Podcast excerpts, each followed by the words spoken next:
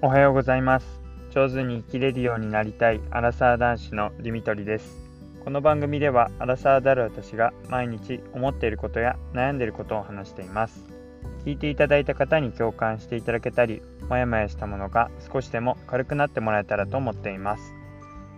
えー、おはようございます、えー、土曜日ではないですね。金曜日の、えー、11時30分になります。え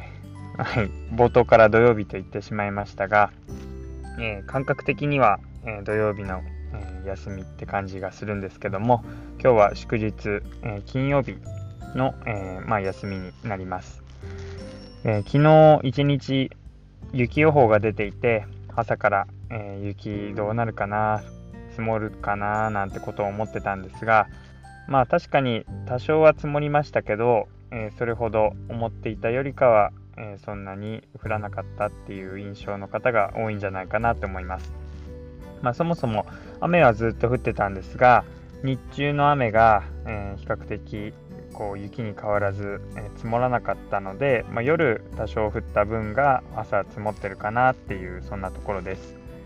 え皆さんは無事にお家に帰れたでしょうか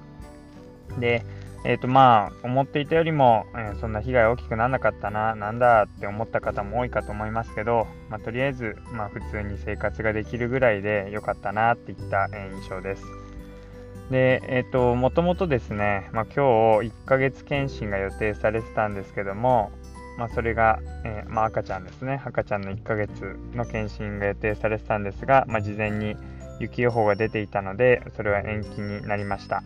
でただ、まあ、この3連休の中で、えー、まあ、奥さんの実家に今里帰りして、えー、子育てをしているところなんですけども3連休の中で今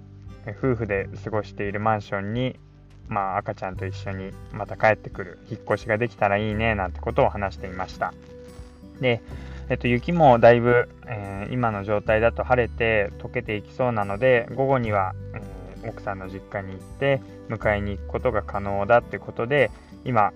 もともとそのつもりでしたけども大急ぎで掃除をしたりあとは車の中にチャイルドシートを取り付けたりしています。もともとチャイルドシート、えいいものを買ってもらって、え、自分の車につけていたんですけども、ま、この里帰りのタイミングで病院から奥さんのお母さんに連れてってもらってでそのまんまこう1ヶ月過ごしたっていうところから奥さんの、えー、実家の方の車に今チャイルドシートをつけてもらっているところです。でいろいろこう迎えに行くタイミングとか、えー、その後も結局1ヶ月検診がこの後あるので検診のタイミングでは私が仕事で車に乗ってってしまうので、えー、またチャイルドシートだけ戻しに来たりしなきゃいけないのかなとかなかなかチャイルドシート1台だけだとこういろいろ無駄にっていうか自分だけ車で行ったりまた戻ったりってことが必要になるのでそれが手間だなぁなんて思っていたんですけども、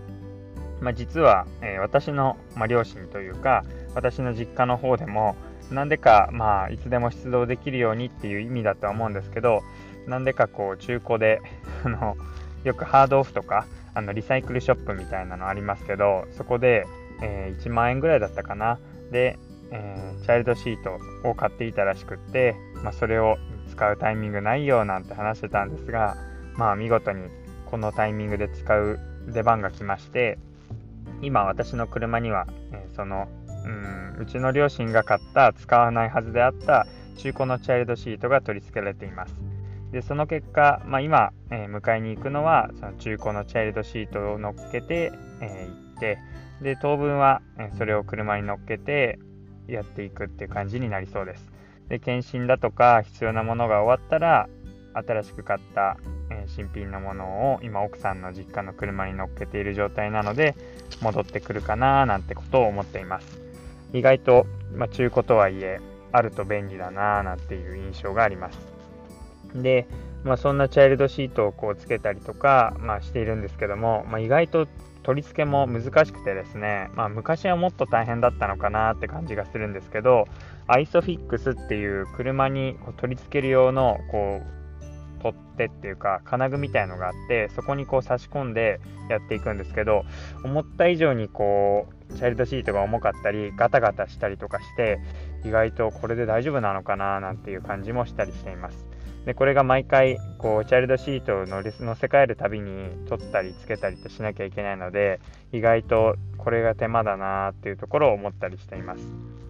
で、もう今日午後にお迎えに行くわけですけども、まあ、そのタイミングで1ヶ月、まあ、赤ちゃんだけじゃなくて奥さんもですし、まあ、さらには私も寝泊まりして食事もたくさん美味しいものを出してもらったっていうところでかなりお世話になったので、まあ、そのお世話になった気持ちっていうのを何かこう形で表せないかなってことで夫婦で話していました。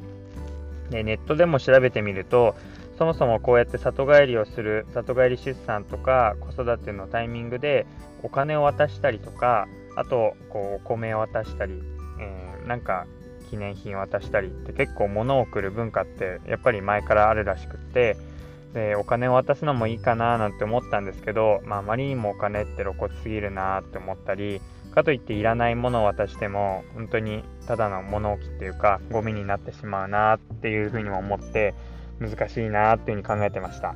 いろいろこう生活一緒にしていく中で私も週末泊まらせてもらった中でなんかこれがあったらいいのになとか今の私たちが暮らしているマンションにはあるのに実家にはないものっていうのが結構あって例えばケトルとかを使ってなくて毎回お湯を沸かしていたりしたのでこれ電子ケトルがあったりしたらすぐに沸くのになとか、えー、毎回貯めておかなくてもいいのになとかいろいろ思ったりしました。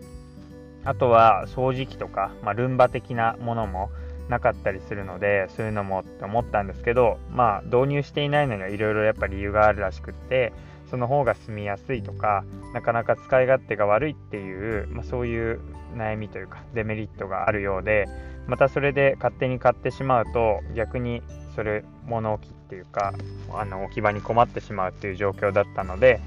結局、まあ、夫婦で相談して、まあ、ちょっと高級な今なかなか、え旅行にも行けないので全国のこう美味しいグルメが取り寄せできるみたいな、えー、カタログギフトを送って、まあ、目で楽しんでもらいながらどれにするっていう風に選んでもらって、まあ、美味しい思いをしてもらったらいいんじゃないかなんて結論に、えー、たどり着きました。最初はこう便利グッズみたいのをくれたらいいなと思ってたんですけども、まあ、どうしても、うん、なかなか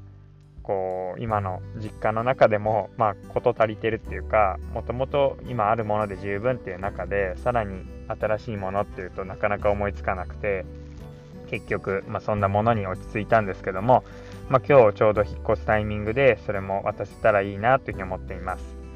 でまあ実際、うんまあ、自分が逆の立場だとしたら、まあ、1ヶ月ですけどもこう、まあ、夜泣きもする中いろいろ世話をしていっていきなりその赤ちゃんがいなくなっちゃうえー、孫がいなくなるっていう立場からすると結構寂しいだろうなっていうふうに思ってまあその点もこうまあ最後ってわけではないしまた、えー、頻繁にまあ、お世話になったりとかするタイミングがあると思うんですけども、まあ、ちゃんと感謝を伝えつつも、えー、寂しくならないようにまた連絡を取ったりしたいなってことを思っています。まあ、私としては、え、またこのえー、マンションに戻ってきて新しく3人暮らしが始まるわけですけども、まあ、どんな生活になるんだろうっていうふうにまずいきなり動線とか、えー、どこでこう風呂に入れるとかそういうところからの相談から始まると思うので、まあ、自分は引っ越さないですけど本当新しく引っ越してくるような気持ちでワクワクしているところです。えー、また新しい生活の様子も、配信で伝えられていけたらなというふうに思っています。ということで、え今日は、えー、まあ、雪予報出てたけどもそれほど大きな被害にはならなかったんじゃないかなっていうのが一つ。それからこの後、えー、いよいよ